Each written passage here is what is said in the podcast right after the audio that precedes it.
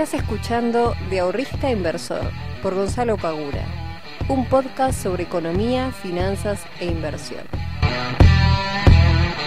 Muy buenas tardes, muy buenos días, muy buenas noches, bienvenidos y bienvenidas a un nuevo capítulo de Invertí en Conocimiento, un podcast en donde me encargo todas las semanas de traerte las novedades acerca del mercado y tratar de enseñar o transmitir un poquito del conocimiento y la experiencia que fui ganando a través de los años para que puedas invertir tu dinero de una manera mucho más segura y eficiente.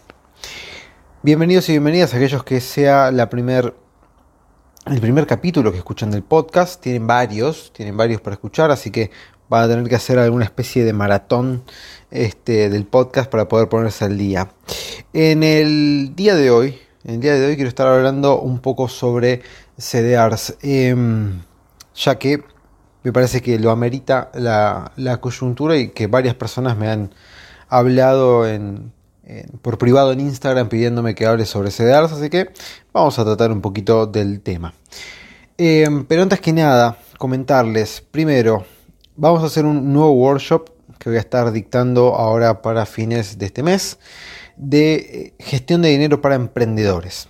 Así que todos los miembros de la academia, si están escuchando este podcast, sepan que para fin de este mes van a tener un nuevo workshop que vamos a estar haciendo en vivo, como siempre, sobre gestión de dinero para emprendimientos. Bien, para emprendedores. Así que no se lo pierdan. Y si vos todavía no sos miembro de la academia, podés serlo. Entra en nuestra página y ahí tenés toda la información de cada una de nuestras membresías para que comiences a capacitarte en comunidad. Eso por un lado, esa es la, novedad que tenemos eh, ahora. Em, hoy justamente terminé de dictar, de dictar dos workshops em, en la academia de mi amigo Rodri, que él tiene una academia de, marketing online. Hicimos justamente el workshop este de gestión de dinero para emprendedores en el día de ayer y hoy hicimos este otro de los primeros pasos en las inversiones que realmente estuvieron muy buenos, sinceramente estuvieron muy, pero muy, muy buenos. Em, y nada, feliz de poder aportar a la comunidad de, de, Codiem un granito de arena desde el lado de las finanzas, porque entiendo que para los emprendimientos es fundamental tener las finanzas bien, bien este, establecidas, poder tener los números claros, porque si bien hay que vender, hay que hacer marketing, hay que hacer branding y todo lo que tenemos que hacer en los emprendimientos, pero tener los números ordenados nos facilita y nos da la posibilidad de encarar nuevos proyectos, nuevos objetivos que si no los tuviésemos quizás no podríamos hacerlo. Así que muy contento de haber aportado mi granito de arena en la, comunidad de, de Codiem. Hoy se dio a conocer el dato de inflación del mes de septiembre, que fue el 2,8. Otra vez tuvimos una inflación casi cerca del 3%, teniendo un tipo de cambio sin demasiados saltos, oficial, ¿no? Estamos hablando. Con un tipo de cambio oficial sin demasiados saltos, siguen las tarifas congeladas, pero así todo, la inflación no cede de terreno y estuvo cerca del 3%. Así que lamentablemente les tengo que informar a todos los que tienen el plazo fijo que la inflación fue más alta que su rendimiento este mes. Así que otra vez el plazo fijo nos da claro indicio de que no sirve. Tengo como una obsesión al plazo fijo, como que le estoy haciendo la, guerra del plazo fijo, pero no es que lo diga que estoy en contra de aquellos que hacen plazo fijo, los estoy tratando de incentivar a que salgan del plazo fijo, se animen otros instrumentos que te dan la posibilidad de no perder ni contra la inflación ni contra el tipo de cambio. ¿Por qué tenemos que poner nuestro dinero en un instrumento que no sirve? Que lo único que nos da es plata por debajo de lo que vamos a necesitar el día de mañana para comprar la misma cantidad de bienes. Hoy justamente hablaba de eso. Si yo tengo 10 mil pesos y la inflación va a ser del 40, a mí el plazo fijo me paga el 33, voy a necesitar 700 pesos más por encima de lo que yo tuve con mi plazo fijo para poder comprar la misma canasta de bienes. Entonces, no pongan el dinero en cosas que no están sirviendo. Si el día de mañana el plazo fijo sirve, fantástico. Vamos con el plazo fijo. Hoy no sirve no es una opción viable. Así que la inflación otra vez ha ganado a los rendimientos de los plazos fijos. Como siempre saben que tienen la posibilidad de invertir en plazos fijos que indexan a inflación, ¿no? los plazos fijos en uvas. Así que si quieren pueden este, optar por esa opción que es más viable por lo menos que el plazo fijo tradicional.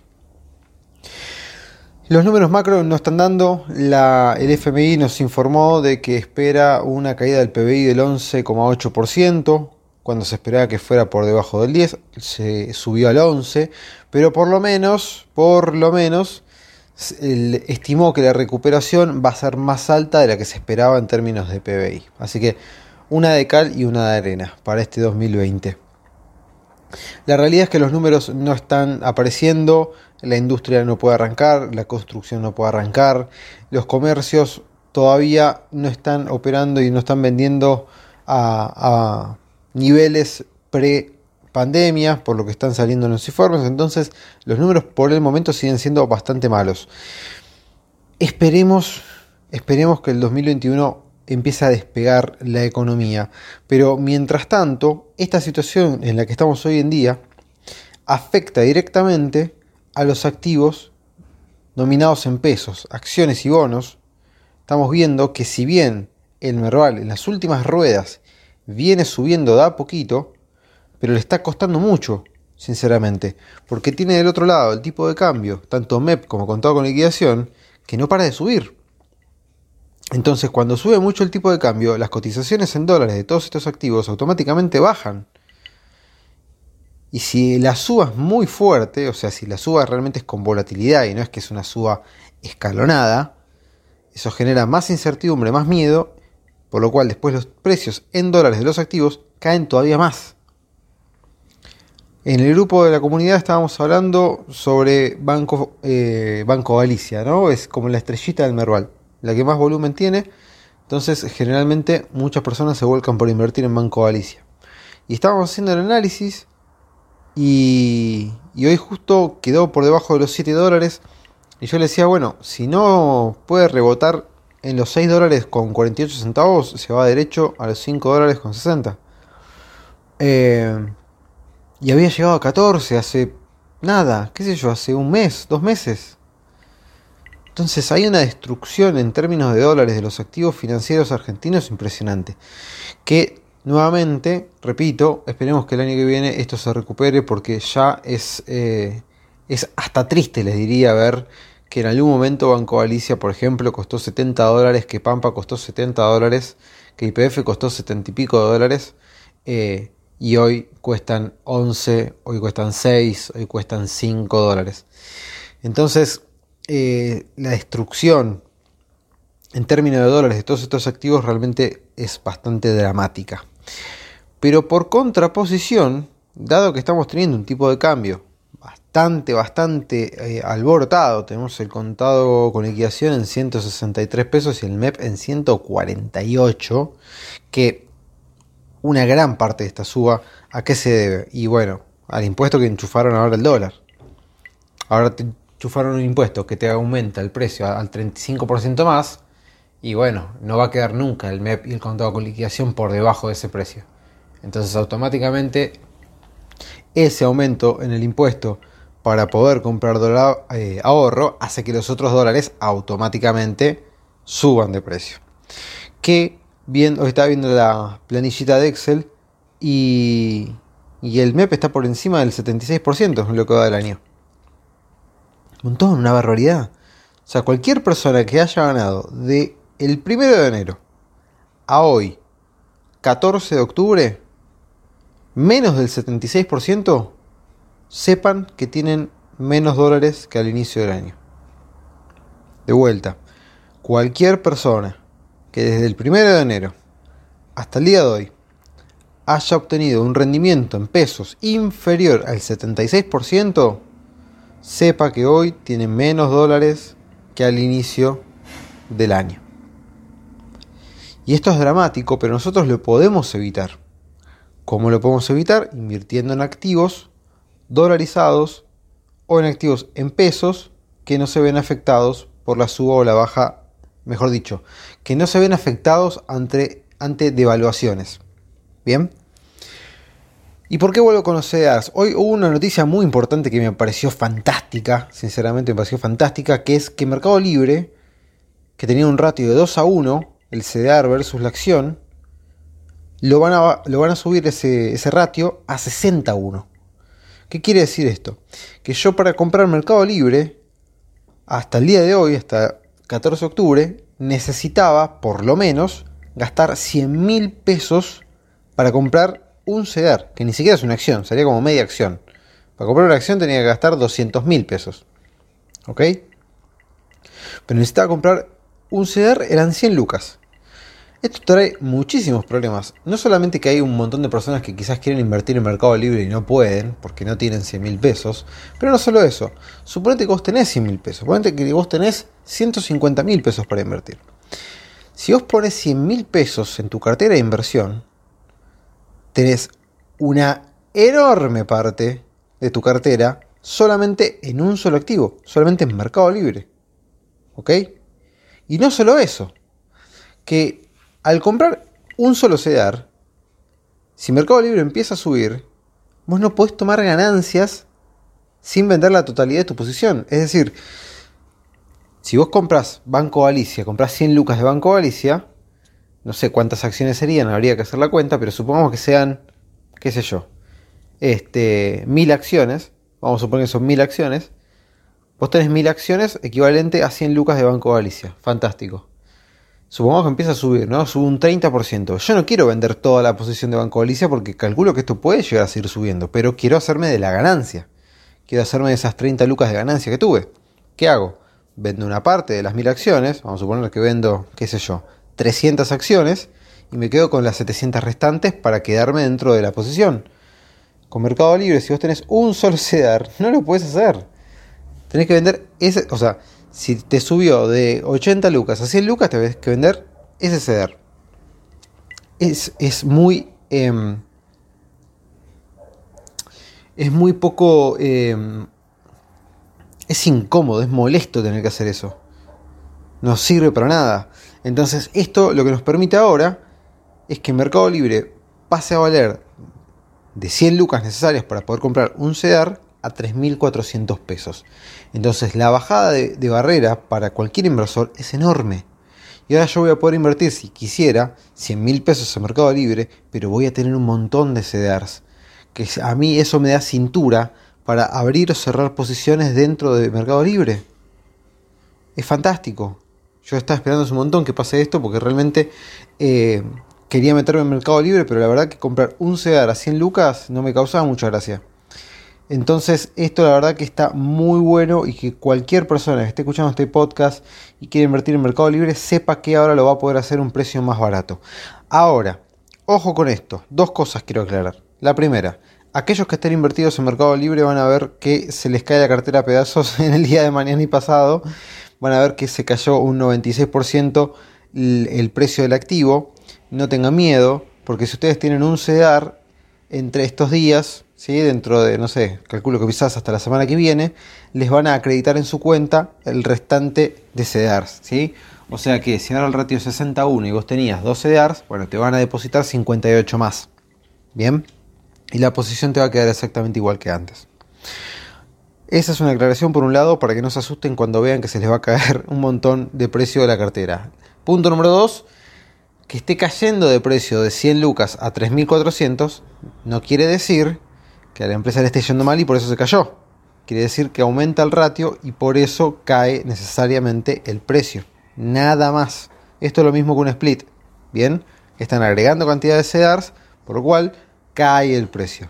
Nada más. Bien, nada más. Así que no crean que ahora están comprando súper barato. No, Mercado Libre sigue valiendo hoy en el mercado estadounidense 1.200 dólares. Punto. Lo que pasa con los CDRs es otra cosa, pero Mercado Libre, cada acción vale 1.200 dólares. ¿Sí? Aclaradas estas dos cosas y comentando la novedad de los CDRs. ¿Por qué insisto con el tema CDRs? Si nosotros nos ponemos a ver los rendimientos que tuvieron los CDRs en este 2020, realmente nos no debería sorprendernos mucho porque las empresas que están como Mercado Libre, Apple, Microsoft, etcétera, realmente les está yendo bastante bien. Sobre todo las empresas tecnológicas este año les fue muy bien, Tesla ni hablar. Eh, pero si nosotros vemos los rendimientos, no sé, Tesla desde la caída después del COVID subió de 450 dólares creo a 2.000 dólares, o sea, una suba astronómica. Eh, Mercado Libre lo mismo, Apple lo mismo. O sea, empresas que lo que va del año tienen rendimientos muy, pero muy, muy buenos. Y que aparentemente, por las proyecciones que hay en el futuro, deberían seguir teniendo rendimientos buenos. Entonces, como dije al inicio, si nosotros podemos meternos en estas empresas que les está yendo bien, que en el histórico les está yendo bien, que en los últimos años están creciendo mucho, y que encima estamos cubiertos del tipo de cambio, ¿por qué no, no nos vamos a meter ahí? Porque quizás el día de mañana a la Argentina le empieza a ir un poco mejor, las cosas se empiezan a acomodar un poco y las acciones en pesos empiezan a ser mucho más tentadoras que quizás los CDRs. Ojalá que sea así, me encantaría. ¿eh? Yo amaría tener una cartera gigante de acciones argentinas y no estar comprando CDRs constantemente, pero bueno, la coyuntura y las cosas me llevan a eso.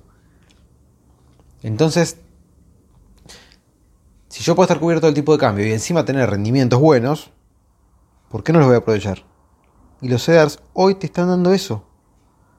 Hoy abrí la cuenta de, de mi cuenta comitente y tenía la parte de acciones argentina subiendo muy poco y los CEDARs que me están dando un rendimiento bárbaro. Entonces, ese, esa diversificación, o mismo el otro día que estaban cayendo las acciones argentinas, los CEDAR subieron un 6-7%, eso es lo que a mí me está haciendo un balance dentro de mi cartera de inversión, dentro de la diversificación que yo tengo en mi cartera. Los CEDARs te cubren del tipo de cambio. Mercado Libre 2018 a hoy subió un 3000%. Apple 2018 a hoy subió un 2000%. Pfizer 2018 a hoy 700%. ¿Por qué no lo vamos a aprovechar? Pero tenemos que mirar para adelante, tenemos que mirar en el largo plazo no nos quedemos solamente en el chiquitaje de comprar y, vender cuando subieron dos mangos. Porque también nos, tentamos, ¿no? Entramos en una posición, la abrimos, fantástico, no fue bien. Ganamos un 10-15% y vendemos. Tranquilos. No, no, no cortemos las rachas positivas. Ese es un error que comete este, que he cometido yo un montón de veces y que veo que se comete bastante empezamos a ganar, ganamos unos pesos y al toque vendemos la posición. Los CDRs, chicos y chicas que están escuchando este podcast, en contraposición de las acciones argentinas, no corren riesgo de tipo de cambio. Y las acciones argentinas, si bien una suba del tipo de cambio paulatina y escalonada y normal debería hacer subir también los precios de las acciones, no sucede así cuando la suba del tipo de cambio es volátil y descontrolada. Cuando es volátil, descontrolada y se carga de miedo, nosotros corremos el riesgo de que esas acciones se caigan, porque lo más probable es que se vayan a caer. Fíjense si no, si no me creen, agarren cualquier gráfico de estas de acciones argentinas, la que quieran, y miren lo que pasa desde mayo del 2018 con la suba del dólar de 20 a 30 y pico de pesos. Mírenlo, está ahí, está toda la información está en el mercado, yo no les estoy inventando nada, solamente estoy haciendo un poco de memoria. Cuando el mercado ve que la moneda empieza a perder valor de una manera descomunal, las acciones y los bonos no suben, porque los inversores se van de esos activos y se pasan a otros para cubrirse justamente del riesgo de tipo de cambio. ¿O por qué se creen que ahora los CDRs tienen más volumen que las acciones? Esto no, era, así. No fue nunca así. Antes no hablaba nadie de CDRs. Nadie. Todos hablan de acciones argentinas. Yo me estuve fijando en los últimos reportes que hice para la comunidad IEC. En los últimos reportes se ve claramente cómo el volumen de los CDRs semana a semana se va incrementando y va siendo mayor que, el panel líder de acciones. Bueno, ahí están viendo claramente cómo los inversionistas se están yendo de las acciones argentinas y se están pasando a los CDRs. Y el día de mañana, cuando veamos lo contrario, cuando veamos que el dinero se va de los CDRs y empieza a pasar a las acciones argentinas, bueno, evidentemente el mercado los está viendo con buenos ojos las acciones. Vamos con las acciones. Eso es fundamental. El volumen, el volumen es un indicador indispensable al momento de analizar activos financieros. ¿Para dónde está yendo la plata? ¿Está yendo para los bonos? ¿Está yendo para las acciones? ¿Para los CDRs? ¿Para dónde está yendo la plata? Porque para dónde vaya la plata, yo quiero ir con la plata. No quiero ir en contra de eso. Porque si los inversores están yendo para los CDRs, es por algo. y cuando se vayan de los CDRs y se pasen a las acciones y a los bonos, es por algo. Y nosotros tenemos que prestar atención para dónde va el dinero. El famoso flight to quality, cuando se van de un país que está teniendo problemas financieros a otro país más estable. ¿Para dónde va el dinero? Entra a la Argentina, se va de la Argentina. ¿Va para los CDRs o va para las acciones? ¿Va para las acciones o va para los bonos? Chicos, esto es, es pero recontra fundamental. Vean para dónde va el volumen. No se guíen solamente por la suba o la baja de precios. Fíjense para dónde va la plata. Y hacia dónde vaya la plata, nosotros la tenemos que seguir. Porque en definitiva, no podemos estar luchando contra la marea. Por más de que nosotros querramos ser hiperpatriotas y aportar a las acciones argentinas, tenemos que ganar dinero. De eso se trata. Como siempre, un placer hacer un nuevo podcast para ustedes. Espero que les haya gustado. Compártanlo, síganos, por favor. Y nos vamos a ver la semana que viene en un nuevo capítulo del podcast de Invertir Conocimiento. Les mando un fuerte, fuerte abrazo. Chao.